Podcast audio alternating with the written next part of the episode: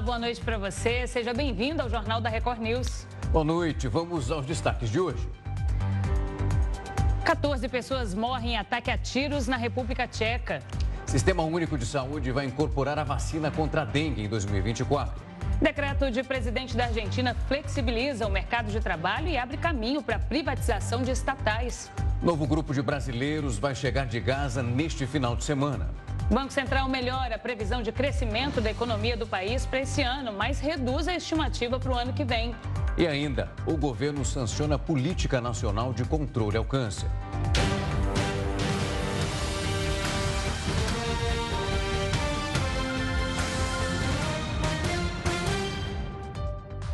O Ministério da Saúde decidiu que vai incluir a vacina contra a dengue, a quedenga, no SUS. Esse anúncio foi feito hoje pela ministra Nízia Trindade, chefe da pasta da saúde, através de uma postagem na rede social X, que é o antigo Twitter. O imunizante fabricado por um laboratório japonês pode ser aplicado tanto em pacientes que já tiveram a dengue, quanto em pessoas que nunca tiveram contato com o vírus da doença. Essa vacinação deve ocorrer a partir de fevereiro e cerca de 3 milhões de pessoas poderão ser imunizadas ao longo do ano que vem. O Quedenga, que já estava então aprovado pela Anvisa desde o mês de março. A Defensoria Pública do Rio de Janeiro entrou com um pedido no Supremo Tribunal Federal contra a apreensão de adolescentes em situações que não sejam de flagrante ou por ordem judicial. E que tem mais detalhes sobre essa polêmica é o repórter Felipe Figueira, direto do Rio de Janeiro. Felipe, muito boa noite para você. Olá, boa noite para você, Renata e Rafael, boa noite a todos. A apreensão dos adolescentes para fins de averiguação está prevista na Operação Verão, promovida pelo Estado e município nas praias do Rio. A disputa judicial em torno do assunto começou na última sexta-feira, quando a primeira vara da infância, da juventude e do idoso proibiu esse tipo de ação pelos agentes de segurança. Governo estadual e prefeitura recorreram. No dia seguinte, o presidente do Tribunal de Justiça, desembargador Ricardo Rodrigues Cardoso, suspendeu a decisão anterior e as apreensões sem flagrante voltaram a ser autorizadas. O Ministério Público Federal já tinha se manifestado contra a decisão na terça-feira, quando acionou a Procuradoria-Geral da República e o Núcleo de Direitos Humanos da Defensoria Pública Estadual. Na reclamação protocolada ao STF ontem, a Defensoria Pública argumenta que o TJ do Rio feriu uma decisão do próprio Supremo. Os ministros da corte garantiram o direito de ir e vir dos adolescentes e consideraram ilegais as apreensões apenas para averiguação. Segundo a Defensoria, a Operação Verão é uma medida de contenção social que retira crianças e adolescentes dos espaços mais nobres do Rio de Janeiro. Os mais atingidos, segundo o órgão, são a população negra e periférica, que passam por uma vigilância constante na cidade. Volto com vocês aí no estúdio. Uma ótima noite, obrigado, claro, pelas informações. O Banco Central melhorou a previsão da alta do PIB desse ano de 2,9% para 3%. E segundo o órgão, a expectativa é de um avanço maior na economia brasileira. E isso, claro, que tem envolvimento nas projeções e na melhoria quando a gente olha para o setor agropecuário e também de serviços. Em relação ao PIB, claro, do ano que vem, há uma estimativa, pelo menos de queda, de 1,8% para 1,7%. Para explicar um pouco melhor desse cenário econômico, nós recebemos o economista Gustavo Espínola. Gustavo, uma ótima noite. É um prazer recebê-lo aqui. Uma ótima noite para vocês. Boa noite para toda a equipe. Gustavo, quando a gente olha para o começo do ano em relação às perspectivas que nós tínhamos, e isso foi sendo alterado ao longo do ano. Nós, inclusive, ouvimos recentemente o próprio presidente do Banco Central, Campos Neto, dizendo que se nós tivéssemos essa conversa, isso lá para o mês de junho ou então ali para abril, nós teríamos um termômetro muito diferente em relação às perspectivas que foram alcançadas, principalmente como a gente fecha esse ano. Daqui a pouco a gente fala do ano que vem. Quando a gente olha para aquilo que foi construído até aqui, quais são os pilares econômicos que facilitam facilitaram, digamos, de alguma maneira, esse trabalho árduo que o ministro da Fazenda, Fernando Haddad, tinha e para conseguir mostrar números positivos como esses que foram confirmados. Perfeito. Eu entendo que a surpresa este ano passa primeiro pela agropecuária, a gente teve praticamente só a região mais sul, Rio Grande do Sul, com algum tipo de problemas tropicais, problemas climáticos, perdão, ao longo do ano. O resto foi aquela surpresa, safra recorde. Essas revisões positivas foram um dos grandes impulsos do PIB. A gente também teve, desde dezembro do ano passado, a PEC da transição, que fizeram com que os gastos do governo impulsionassem bastante o PIB ao longo do ano. Ao longo dos últimos anos, a gente estava ao contrário. Geralmente, o governo estava gastando menos e menos, dessa vez foi um pouco a mais.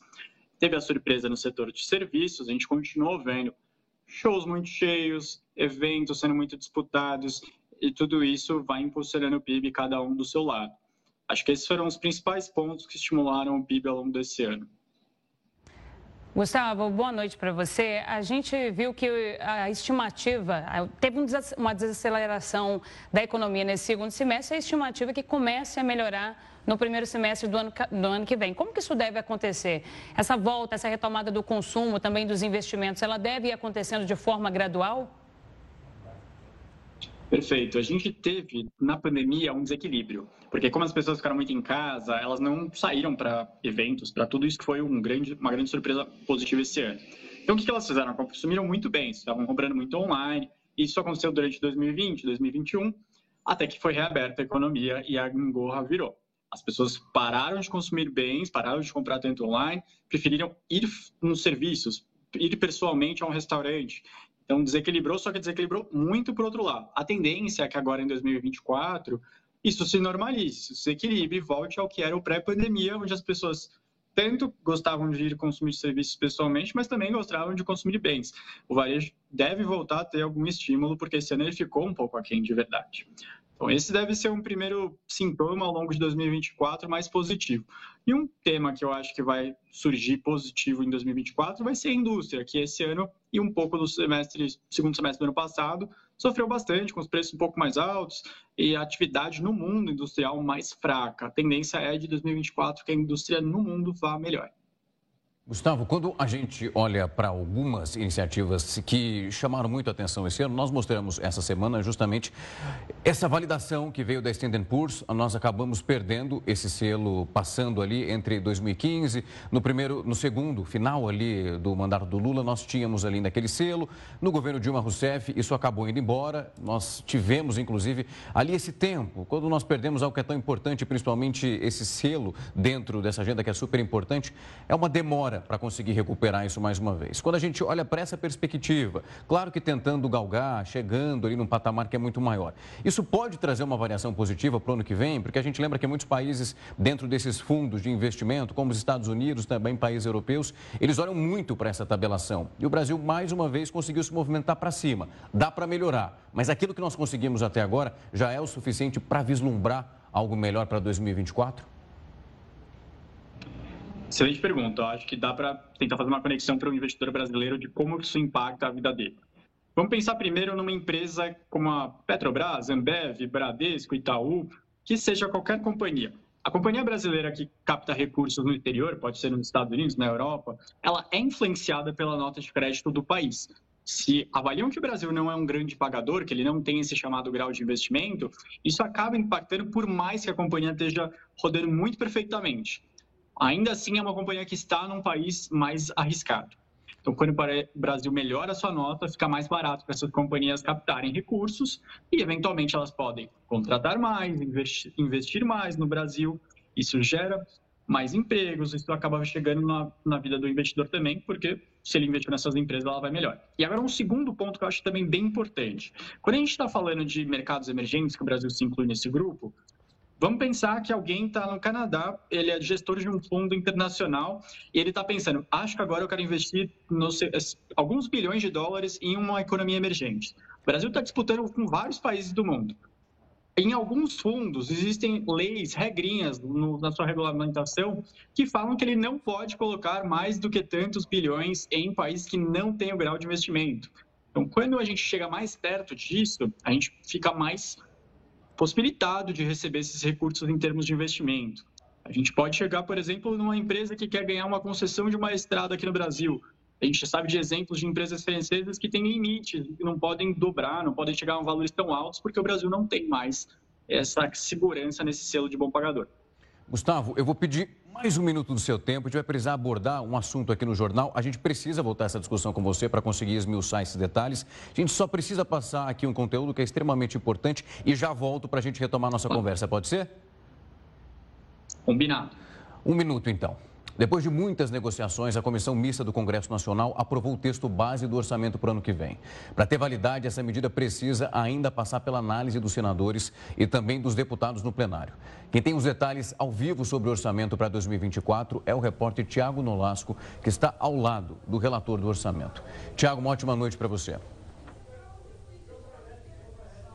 Oi, Gustavo. Boa noite para você, para Renata e para todos que estão assistindo a Record News neste momento. A sessão aqui na Comissão Mista de Orçamento do Congresso Nacional, que reúne deputados e senadores, terminou agora há pouco. Como você disse, os parlamentares aprovaram o texto base do orçamento do ano que vem, um orçamento de mais de 5 trilhões de reais. Uma curiosidade, só com o pagamento de juros e também da dívida pública, são 3 trilhões de reais que serão usados no ano que vem. Um dado também muito importante é com relação ao salário mínimo. A previsão é de que o salário mínimo no ano que vem seja na casa de R$ 1.412, uma redução um pouquinho menor né, da previsão inicial, já que a inflação do ano passado é, a projeção da inflação, quando o governo enviou o projeto aqui para a comissão, era de pouco mais de 4%, essa inflação vai ser de 3,8%, de acordo com a previsão agora. Também outro dado relevante é com relação ao fundo eleitoral, uma previsão de quase 5 bilhões de reais para o fundo eleitoral o mesmo valor das eleições gerais do ano passado. E aqui para conversar com a gente sobre o orçamento, o relator do orçamento, Luiz Carlos Mota, do Partido Liberal de São Paulo. Muito obrigado pela presença do senhor aqui na Record News. Negociações intensas hoje, né? principalmente por conta do PAC, né? Programa de Aceleração do, do Crescimento. O governo eh, queria a manutenção dos recursos. O senhor chegou a apresentar um relatório com uma redução nesses recursos da ordem de 16 bilhões e houve uma negociação para que o corte ficasse em 6 bilhões. Como que foi essa negociação toda, deputado? Boa noite. Boa noite, é um prazer estar falando com vocês né, e muito feliz de ter terminado essa reunião aqui hoje, com bastante negociações, como você disse, e um orçamento que para a gente é muito gratificante, muito honrado para mim, participar desse, dessa comissão aqui da, da Câmara Federal, né? Uma, uma comissão que envolve senadores, parlamentares. Então, para mim foi uma experiência muito boa, uma experiência é, nova, mas uma experiência gratificante, né? Um orçamento... Como foram as negociações hoje, deputado? Hoje foi muito importante porque, como você disse, nós tínhamos um orçamento e tinha feito um corte no PAC. Já dois dias de negociação com o governo, chegamos a um consenso hoje, da onde nós íamos tirar, que setores nós íamos tirar. Então isso foi muito negociado, mas eu acho que o importante para nós é que a gente não queria mexer na saúde, não queríamos mexer na educação e também não queríamos tirar dinheiro do PAC. Eu acho que é muito importante. Nós temos o PAC que vai desenvolver um trabalho excelente no, em todo o nosso Brasil. Então, para mim, foi muito gratificante hoje participar dessas reuniões e o orçamento, né? Eu acho que para nós foi um orçamento inovador, bem transparente, bem discutido com a comissão do orçamento, um orçamento que aumentou os investimentos. O governo mandou um orçamento e com as nossas é, remodelações, junto com a comissão de orçamento, nós vamos aumentar em perto de 15 milhões os, os investimentos no Brasil. Bilhões, né? 15 bilhões de investimento no Brasil. Então isso vai gerar é, é, muitos empregos, vai gerar uma política pública de qualidade nas infraestruturas, no setor de esporte, no setor de educação, no setor é, de saúde. Então fiquei muito feliz, né? Um orçamento que vai atender a necessidades do povo brasileiro. O, o governo ainda prevê um déficit zero nas contas públicas do ano que vem. É, já se fala muito que é, essa proposta né, é de difícil cumprimento. O senhor que teve acesso aos números, realmente o governo no ano que vem vai ter que alterar essa meta fiscal?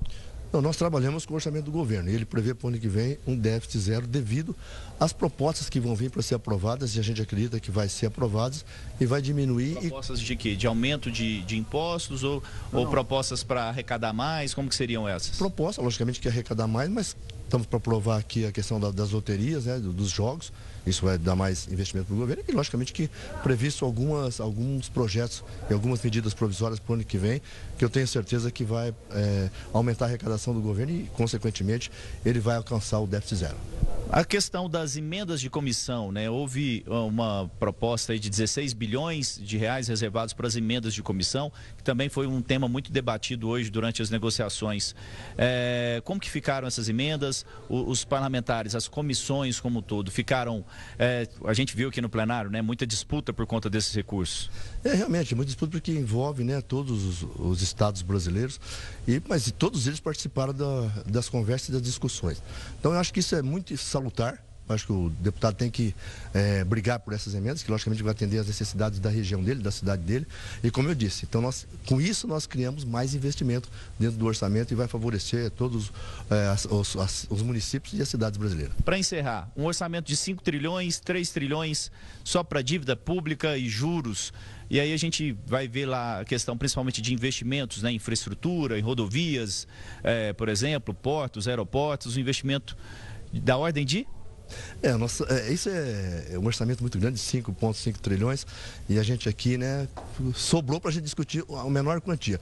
Mas com certeza essa menor quantia a gente vai, cada ano que passa, a gente vai é, melhorando ela. E como, você, como a gente estava discutindo aqui, se o Brasil tiver um ano que vem um déficit zero, logicamente que os investimentos vão ser maior e essas dívidas vão cair e o nosso país vai crescer cada vez mais. Pois é, Gustavo e Renato, o PAC aí prevê um investimento da ordem de 53, 54 bilhões de reais, ou seja, é, a gente paga muito de juros, muito da dívida pública e consegue investir pouco no, no país, né? São situações aí que ficam claras quando a gente observa o orçamento da União, esse orçamento que vai seguir amanhã para o plenário do Congresso Nacional. O presidente do Congresso, o senador Rodrigo Pacheco, marcou uma sessão para as 11 horas da manhã e só após a aprovação do orçamento é que os parlamentares entram no recesso de fim de ano, tá bom? É com vocês em São Paulo. Gustavo e Renata. Nolasco, obrigado pelas informações. Estaremos acompanhando essa movimentação em Brasília no finalzinho da semana. Uma ótima noite. E a gente volta a falar com o economista Gustavo Espínola sobre as projeções do Banco Central para o crescimento da economia do país nesse ano e também as estimativas para o ano que vem. Gustavo, retomando a conversa de onde a gente parou, a gente pode falar que o cenário internacional e também os desafios da política fiscal, eles também podem estar influenciando de alguma forma para essas projeções do ano que vem serem um pouco menos otimistas? Com certeza, porque ultimamente a gente tem tido um cenário de bastante destaque nas exportações brasileiras nos últimos anos. E se o cenário internacional promete ser de desaceleração global, então a gente tem Estados Unidos prevendo crescer menos, Europa prevendo crescer pouco, China prevendo crescer menos do que esse ano. Isso, teoricamente, vai fazer com que a gente exporte menos para fora. Também é claro que envolve bastante os preços do que a gente exporta. A gente viu nos últimos anos diversos choques, mas por enquanto o cenário com que vários economistas traçam sua previsão de crescimento envolve um crescimento menor diante desse quadro internacional um pouco mais fraco. Sobre a parte fiscal, ela limita, claro, a quantidade de gastos. Hoje o próprio Banco Central ele revê para baixo o consumo do governo no ano que vem de 1,5% para 1,1% de estímulo. E isso a gente viu durante 2023 o quanto impacta, quanto gera recursos no PIB quando o governo gasta um pouco mais. Muito obrigado pelo tempo e a disponibilidade, a gentileza também de exceder esse espacinho da sua fala para que a gente conseguisse trazer as informações de Brasília. Muito obrigado mais uma vez por vir aqui conversar com a gente, explicar esses pontos que são importantes e quais são as perspectivas já para o ano que vem. Perfeito, gente. Eu que agradeço aqui a oportunidade. Boas festas para todos. Até. Tchau, tchau. O Ibovespa, principal índice da Bolsa de Valores brasileira, fechou em alta hoje e superou pela primeira vez na história os 132 mil pontos. E bateu um novo, recorde, isso o terceiro dessa semana. Já o dólar caiu, isso a R$ 4,89.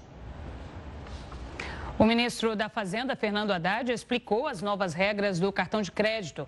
A partir do dia 3 de janeiro, o valor total cobrado pelos bancos em juros não vai poder exceder o valor original da dívida. Hipoteticamente, suponha que uma pessoa contrate uma dívida de mil reais no cartão de crédito e não pague. Ela estaria sujeita a quase 500%, 450% de juro né? no cartão, no, no ano. Hoje, isso não vai poder exceder 100%. Então, se ela tem uma dívida de mil, independentemente do juro mensal, bateu em 100%, ele para ali. Ele não vai aumentar para além do valor original da dívida. O ministro da Justiça e Segurança Pública, Flávio Dino, disse hoje que os crimes letais intencionais caíram em 2023, isso por causa da redução do número de armas no país. Em um balanço da gestão à frente do Ministério da Justiça e Segurança Pública, Flávio Dino relacionou a queda no número de crimes violentos, letais e intencionais no Brasil nesse ano à redução da quantidade de novas armas em circulação no país. Ainda sem os dados de dezembro consolidados, Dino prevê uma redução de até 6% desse tipo de crime, que inclui homicídio doloso, lesão corporal seguida de morte, latrocínio e feminicídio. Os crimes violentos letais intencionais cairão nesse ano. Caíram já. Nós todos pudemos celebrar essa conquista. Ano passado, a queda foi da ordem de 0,3%. Crimes violentos letais intencionais. Nós devemos ter uma queda esse ano da ordem de 6%.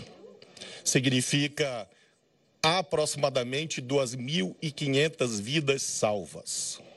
E quem salva uma vida, salva a humanidade inteira. Entre janeiro e novembro desse ano, a quantidade de registros de novos armamentos caiu 79% em comparação com 2022. Flávio Dino, recém-aprovado para ocupar uma cadeira no Supremo Tribunal Federal, vai ficar à frente do Ministério da Justiça até pelo menos o dia 8 de janeiro do ano que vem. Um novo grupo de repatriados vindos de Gaza vai chegar ao Brasil no sábado. O Jornal da Record News volta já já.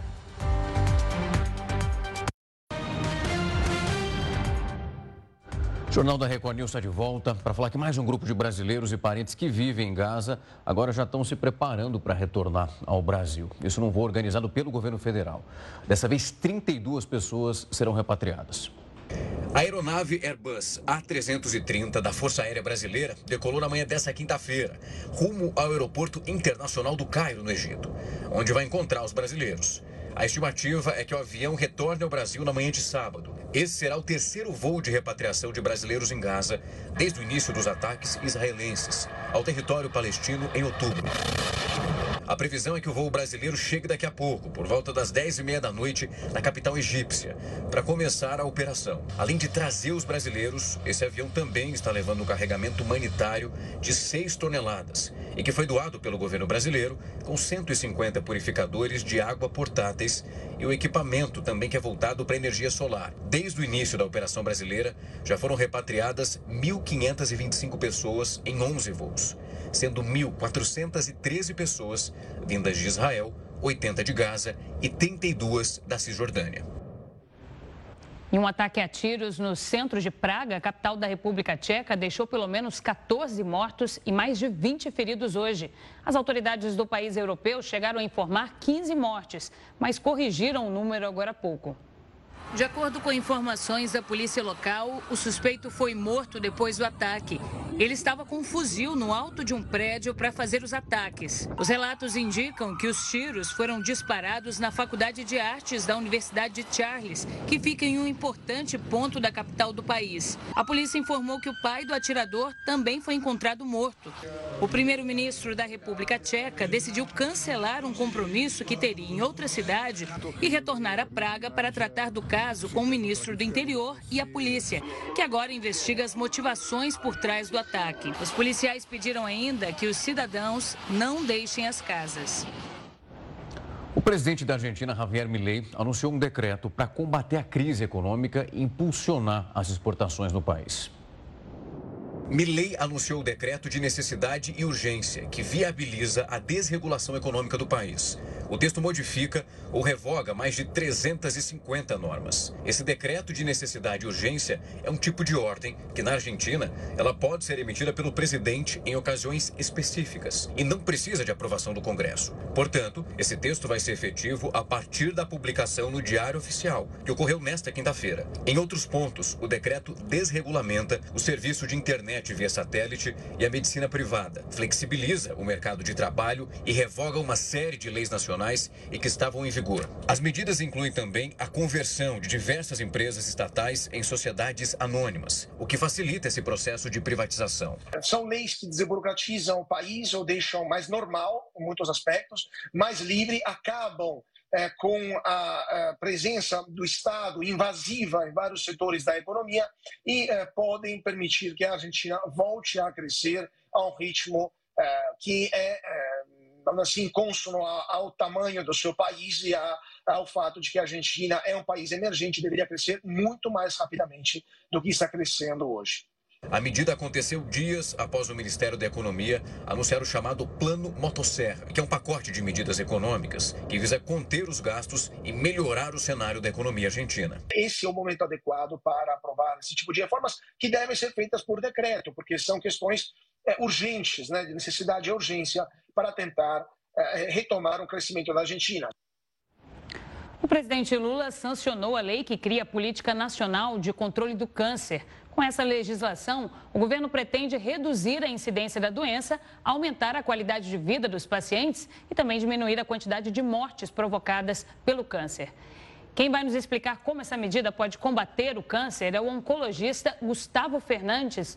Boa noite, doutor. Muito obrigado por ter aceitado o nosso convite. Antes de tudo, vamos começar explicando como que isso vai funcionar na prática. A lei vai elencar as diretrizes de acordo com a fase do tratamento. Como que vai ser? Boa noite, Renata. Boa noite, Rafael. Boa noite, telespectadores. É uma, é uma notícia muito boa, né? Que se tenha uma priorização em relação ao, ao à detecção, rastreio, diagnóstico precoce e tratamento de câncer no Brasil. Uma doença que mata mais de 200 mil brasileiros por ano a mais de 700 mil casos uh, por ano diagnosticados. Então, a gente, de fato, precisa de uma estratégia geral uh, sendo desenvolvida para um país dessa dimensão. Se a gente for fazer uma comparação rápida, uh, em três anos, o câncer mata igual a pandemia matou nos mesmos três anos. E aí, então, é como se a gente tivesse uma pandemia permanente sem uma estratégia para lidar com ela. Então, a gente fica muito feliz de ver um processo dessa natureza caminhar. E a definição de estratégia é justamente isso, né? A partir do olhar de longo prazo, de tentar enxergar maneiras de reduzir o impacto do câncer. A maneira mais eficiente, sem dúvida, é prover acesso ao tratamento em fases mais uh, iniciais da doença e mesmo oferecer políticas públicas que possam ajudar os indivíduos a reduzir a incidência de câncer. Então, acho que é, é, é, é o, o, desenho uh, disso em, em, alto nível e depois a distribuição para o tático e para a operação do dia a dia é, tem pode ter um impacto muito grande dentro do, do, do país. A gente está muito feliz. Nós, como médicos oncologistas, estamos é, alegres com, com essa possibilidade. Doutor, boa noite. Eu estava acompanhando alguns dados que foram divulgados pelo governo federal. Há uma expectativa ali que é assustadora, de mais de 700 mil casos envolvendo câncer de 2023, isso até 2025. E me chama muito a atenção esse ponto, quando a gente olha essa política, essa diminuição na incidência do câncer. Hoje, quando nós encontramos a situação das pessoas que necessitam do SUS para fazer o seu tratamento, muitas delas questionam uma falta de celeridade na marcação das consultas, ou então numa cirurgia quando isso é necessário, ou então até na realização dos exames, para verificar em que grau aquele câncer se encontra. Quando a gente olha essa política sendo formatada pelo governo federal, o que vem sendo e o que pode ser realizado nesse momento é acelerar justamente esses pontos que são principais entre as reclamações, demora de consulta, uma demora também para o diagnóstico. É esse processo que precisa ser realizado para então diminuir essa incidência? Então, quando você discute uma, uma estratégia, você vai você parte de um, de um ponto e você vai discutir prioridades. Então, o que, que tem mais impacto? Então, as medidas que têm mais impacto são as que atacam os tumores de maneira precoce, como eu falei. Então, por exemplo, nós temos um, um, uma, a disponibilidade, por exemplo, de vacina para HPV no Brasil. É, a vacinação para HPV praticamente elimina um câncer que mata mais de 5 mil mulheres no Brasil, se não me engano, o número é 7 mil mulheres brasileiras por ano, que é o tumor de colo de útero. Então, gente, é, essa tem que ser uma das prioridades, vacinar as pessoas para do, tumores que são passíveis de vacina. Outra coisa é, é priorizar é, exames de detecção primária, por exemplo, um dos tumores que mais mata câncer de mama, a gente não tem uma política nacional de, de rastreio e uh, execução rápida dos exames. Todo mundo sabe o que, o que precisa fazer em câncer de mama. A gente não tem um fluxo para que essas mulheres sejam atendidas de uma maneira rápida e que se evite que a doença avance. Isso pode ter um impacto imenso na redução de mortalidade. Por exemplo, nós temos uma, uma, uma doença que chama câncer coloretal, chamamos de intestino grosso, e tem sua incidência reduzida a partir do, do exame de colonoscopia, que retira lesões pequenas ah, e que ainda não são malignas e que impede que elas malignizem.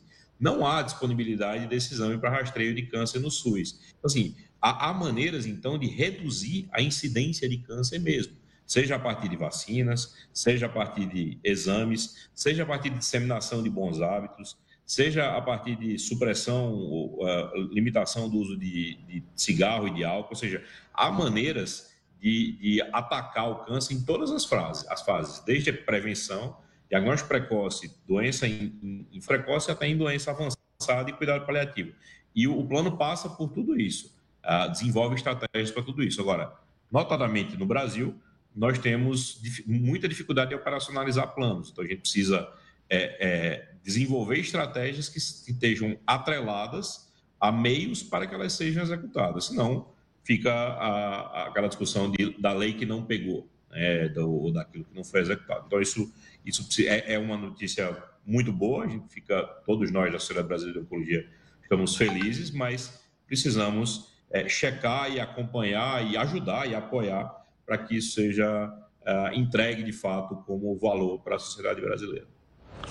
Doutora, a gente está falando de questões urgentes né, com relação ao tratamento, a melhora do tratamento, diminuição do tempo de espera para começar o tratamento, mas tem uma questão muito importante também que deve ser prevista na lei, que é com relação à melhora da qualidade de vida do paciente, né? Do estímulo a terapias que podem ajudar a amenizar os sintomas, às vezes não conseguir uma cura num primeiro momento da doença, mas medidas muito importantes para amenizar os sintomas. Qual que é a importância disso, inclusive, para tirar o estigma da doença? Perfeito. Então, ah, você colocou isso de uma maneira muito sutil e, gentil. Ah, nós, é, com todas as medidas do mundo, uma proporção dos casos de câncer será incurável. Né? Então, uma proporção dos pacientes vai precisar de, de, de terapias eh, ditas paliativas, que na verdade visam aumentar a extensão da vida do indivíduo e oferecer qualidade de vida. É, esse suporte ele é extremamente necessário. Ele não se dá só com remédios, com assistência farmacêutica. Ele se dá com medicamentos. A gente pode ter cirurgias paliativas, a gente pode ter radioterapias paliativas e a gente tem o cuidado clínico paliativo, que também está previsto dentro da jornada desses pacientes, que visa oferecer conforto e cuidado ah, do, do, sintoma do dia a dia ah, para esses pacientes. Então, visa oferecer um, um melhor controle de sintomas e, assim, uma vida mais próxima do normal possível, em momentos extremamente difíceis da vida do paciente, e, e com isso, conforto. Isso é, é, é uma, uma, parte da medicina que é pouco falada, é, porque ela, em tese, salva menos vidas, mas que tem uma importância central uh, dentro da humanidade, da maneira do que é acolher e, entregar para o paciente uh, valor em qualquer momento da sua, da, da sua trajetória, não só quando ele pode ser curado, que lógico é um, valor central do tratamento de câncer. Doutor, entre os pontos que foram ressaltados, ali tem a importância, isso é ressaltado, a equipe multidisciplinar, como apoio psicológico, o cuidado na nutrição e também o serviço social. Nós estamos dentro de um país que é gigante, né? E quando a gente olha para o SUS, nós sabemos que as dificuldades elas são enfrentadas de um modo, às vezes, que diferente dentro de um estado, devido às condições e também os recursos. Qual o tamanho do desafio de conseguir oferecer pontos que são extremamente importantes, como o senhor também disse muito bem, para que isso funcione muito além do papel, para que isto que seja ofertado consiga alcançar cada paciente que sofre com essa doença e que precisa desse apoio psicológico, do serviço social, da parte nutricional e, claro, desse amparo por parte do SUS. É uma dificuldade tão grande como o tamanho do nosso país? Talvez falte escala para dizer o tamanho desse desafio. É, mas não tem nada no Brasil que, que não seja desigual que não tenha necessidade de um olhar regional e, e que não precise de um olhar de equidade, né, de, de oferecer para cada população é, aquilo que é necessário para ela. É, esse o, a, colocar um plano dessa natureza no papel, trazê-lo para a baila para discussão e, e, e posicioná-lo sob a forma de um projeto de lei é um começo, como foi é um começo muito significativo à história da implantação do SUS em 1988. E isso vem se aprimorando e oferecendo um serviço com todas as dificuldades que a gente sabe que o SUS tem, mas que vem avançando ano contra ano, momento contra momento uh, da história ao longo do tempo. Então, é, é, isso que a gente vai precisar fazer. A, a complexidade de, de, entregar cuidado multidisciplinar em oncologia ela é imensa, mesmo dentro do, do setor privado, que dispõe de mais recursos para um número menor de pessoas, e isso é difícil de ser montado. Então, no SUS vai ser um desafio gigante, um desafio uh, do tamanho do Brasil, um desafio do tamanho que as pessoas, que, que, do, que a população brasileira espera que o, que o governo e que os médicos e que a sociedade abrace, ah, porque de fato é muito relevante. Então, acho que é o cuidar de câncer hoje quer dizer cuidar da saúde. Em 2027, o câncer deve ser a maior causa de morte no Brasil. Então, é, é, esse, esse é o tamanho da importância de uma política como essa e que justifica um desafio ah, gigante ah, como esse do qual a gente está falando. Doutor, muito obrigado pelo tempo e a disponibilidade para vir aqui conversar com a gente, explicar a importância que tem esse plano e claro que a gente fica torcendo para que ele funcione e principalmente alcance os pacientes no país que já precisam e tantos outros também que infelizmente possam passar por esse processo. Muito obrigado por falar conosco. Obrigado a vocês por estarem junto com a gente nessa batalha é, justa e Sim. por fiscalizarem sempre está sendo entregue para a população. Isso é um papel que a imprensa uh, faz muito bem de grande utilidade. Obrigado. Muito obrigado, doutor. E Trump tem até 4 de janeiro para recorrer da decisão que impede ele disputar as primárias do Partido Republicano. O Jornal da Record News volta já.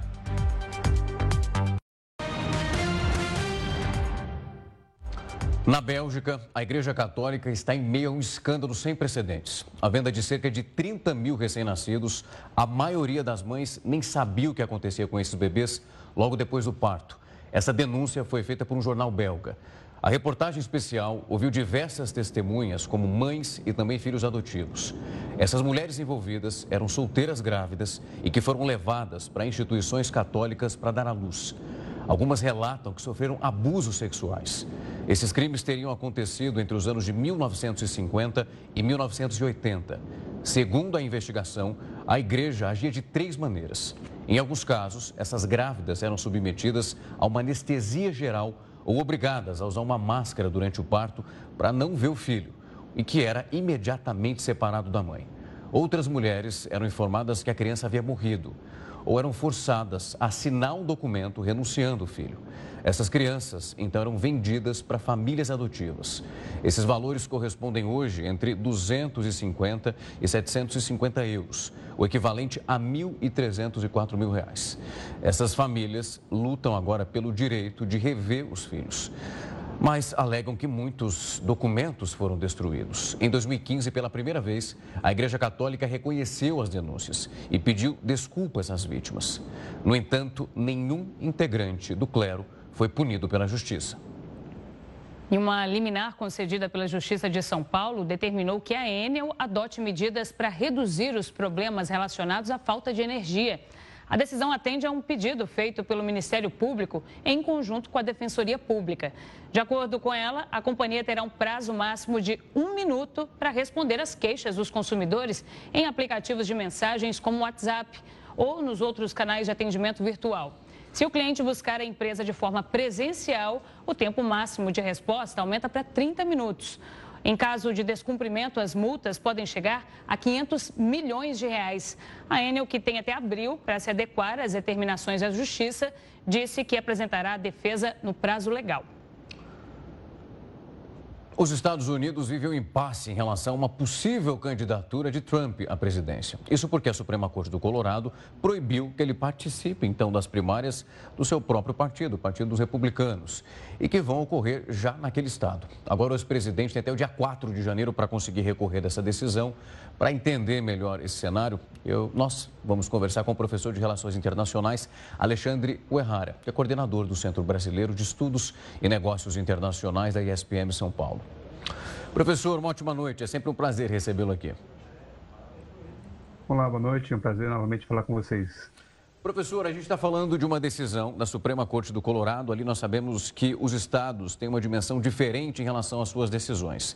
E a partir do momento, quando a gente está falando da figura de Donald Trump, ex-presidente, que nesse momento já aparece nas pesquisas, muito bem posicionado, possivelmente pode sim retornar à Casa Branca mas tendo a sua candidatura, pelo menos ali no estado do Colorado, numa situação que é muito delicada. E muito se fala dessa decisão tomada pela Suprema Corte do Estado, agora chegando à Suprema Corte dos Estados Unidos para que consiga legislar para essa questão. Quando a gente olha esse rito que vem sendo construído até aqui, esse é um caminho que dificilmente não vai chegar na Suprema Corte do país, devido à importância e também à musculatura que esse assunto vem ganhando? Uhum. É, não, de fato é um, uma decisão inédita que foi tomada no Colorado, né? E como você mesmo mencionou, é uma decisão que afeta aí já as primárias republicanas no estado, que vai acontecer no dia 5 de março, né? Já está bem próximo no calendário é, político americano. Mas é, é uma decisão que afeta neste momento, e aí, como você mencionou, é, o presidente está recorrendo né, a essa decisão, mas é uma decisão que vai afetar as primárias. E agora o papel do Supremo é, Suprema Corte norte-americana é, é, importante, né? porque essa decisão pode ter impacto nesse episódio nas republicanas, que isso pode ter impacto eventualmente na, nessa eleição dele nas primárias, mas como você mencionou, é, hoje o presidente Trump está em larga vantagem nas primárias, né? então mesmo que ele não possa participar ali dessa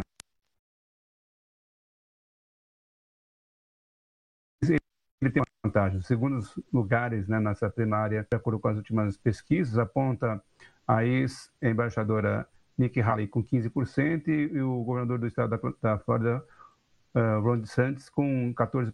Então, dizer, o impacto direto aí para a seleção dele nas primárias ainda eu acho que é baixo. Mas a Suprema Corte tem um papel importante, todo mundo está de olho agora, porque isso pode, dependendo da decisão, ter impactos também nas eleições em novembro.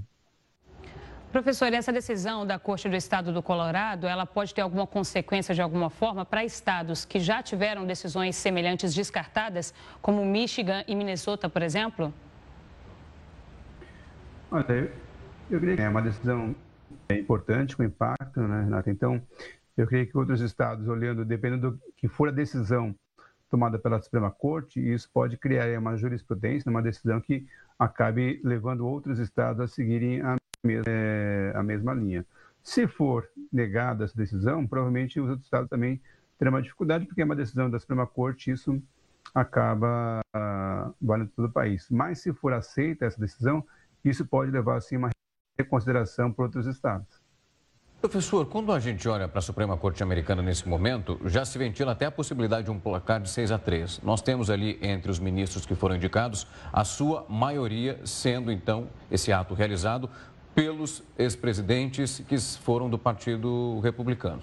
Quando a gente olha para esse movimento, possivelmente, se isso chega nós teremos justamente essa vitória quando a gente olha pela possibilidade do acionamento, então, dessa emenda não sendo aplicada ao ex-presidente, porque quando a gente fala dessa emenda, a acusação é que ele teria incitado algum tipo de violência ou então algo que teria mexido com o Estado de Direito americano. Mas dentro dessa conjuntura e nas acusações que foram feitas, o senhor acredita que, dentro do histórico desses ministros, isso é positivo para o presidente, para o ex-presidente Donald Trump? É, de fato, a composição hoje do Supremo, né, você vai ter juízes que são, é, foram nomeados por republicanos e apenas por democratas, né, dois pelo ex-presidente Obama e agora um último pelo Joe Biden. Essa perspectiva, a gente poderia apontar que é, existe uma larga dizer, tendência né, à absolvição ou à negação dessa decisão do Colorado. É, que ficar realmente observando, né, porque não necessariamente esta composição vai é, definir a decisão do, do, do é importante a gente acompanhar. É, tem aí, logicamente, uma ligação dos presidentes que foram, que elegeram, né, que nomearam os, mas eu creio que acho que é, talvez a gente não possa chegar a uma decisão tão mecânica, tão assim. Acho que a gente tem que acompanhar o que vai acontecer. Professor, e a gente também tem a Suprema Corte Americana num papel muito delicado, né? Hoje o New York Times publicou, por exemplo, uma análise dizendo que possivelmente, caso tenha uma recusa por parte dessa análise do processo dentro da Suprema Corte Americana, é para que deixasse a eleição da maneira que ela vem sendo desenhada, para que os próprios eleitores escolhessem se eles considerassem, tivessem qualquer tipo de ação contrária a indicação do ex-presidente americano que isso fosse dito nas urnas. Então, essa composição, esse próprio entendimento ali dentro dos ministros da Suprema Corte é uma situação, inclusive, atípica para cada ministro nesse momento, dentro de uma decisão que é muito questionável. Foi dito, inclusive, dentro dessa análise que eu queria discutir com o senhor, que é mais um movimento do Partido Democrata para, de alguma forma, tirar o presidente dessa disputa. É a Suprema Corte tentando balancear esses dois discursos. Exato, né? Assim, o, o, ex-presidente Trump ele tem sido muito hábil em utilizar todas as acusações a favor dele. Então, da acusação que aparece, ele usa este argumento de, dos democratas em retirá-lo das eleições, né? de impedir que ele participe das eleições. E aí o argumento, então, é, de que não deveria ser feito isso e que deveria que, deixar que os eleitores de fato decidissem. Então, ele tem larga vantagem, ele tem ali, apesar de estar não ser o governo atualmente, ser o ex-presidente, mas ele tem ali é, a maioria dos votos. Né? As últimas estatísticas apontam que ele está à frente do presidente Biden. Então, ele tem ali um, um discurso favorável para ele, né? em todas as acusações, ele pode contra-argumentar dizendo que essas ações, apesar né, de ter um embasamento, de terem acusações concretas em relação a ele, inclusive a essa invasão que houve né, na, ao Capitólio no dia 6 de janeiro e que o discurso dele, né, de alguma forma, é visto como um discurso que incitou, ou pelo menos foi muito favorável, ali, não foi contra né, a, a, a, invasão.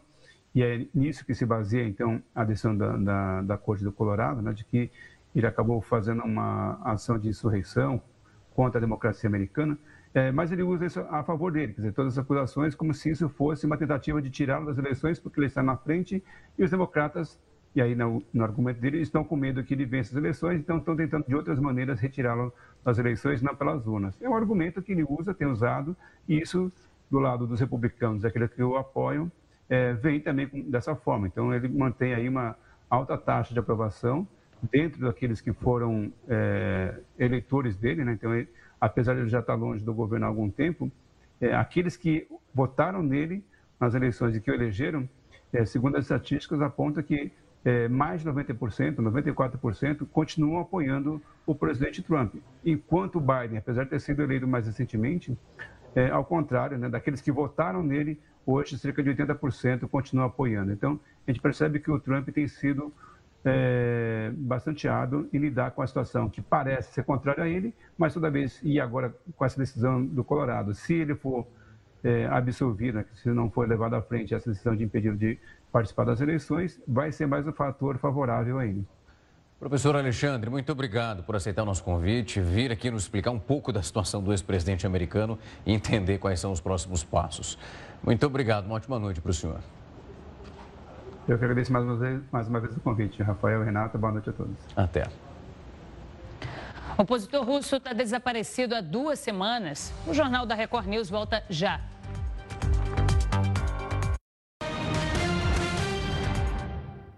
O Jornal da Record News está de volta. A empresa Braskem foi alvo de uma operação no Rio de Janeiro, Maceió e também Sergipe. Foram cumpridos 14 mandados de busca e apreensão, isso numa unidade da companhia e também nas casas de diretores.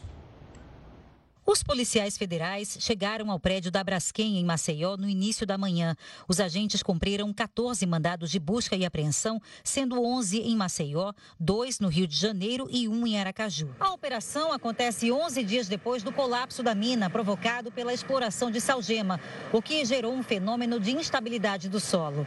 Desde 2019, a Polícia Federal investiga os crimes ambientais da empresa. Agora, os investigadores querem coletar mais provas e apurar apurar a atuação da empresa em Maceió durante o período de exploração de salgema, entre 1976 e 2019. São crimes complexos, são crimes que precisam de uma atenção, além de uma atenção maior por parte do Estado, de pessoas com expertises diferenciadas. De acordo com a PF, há indícios de que as atividades de mineração desenvolvidas no local não seguiram as medidas de segurança que garantiam a estabilidade das minas e a segurança da população que residia na superfície. Essas informações é, pensamos que podemos obter através de aparelhos eletrônicos, é, documentos que estão presentes em é, cômodos dos, dos, das residências dos empregados, dos consultores. Os agentes dizem haver indícios de apresentação de dados falsos e omissão de informações relevantes aos órgãos públicos responsáveis pela fiscalização.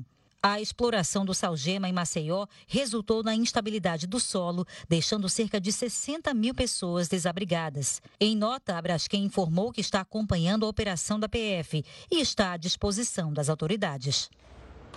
Um dos principais opositores do governo de Vladimir Putin está desaparecido há duas semanas na Rússia.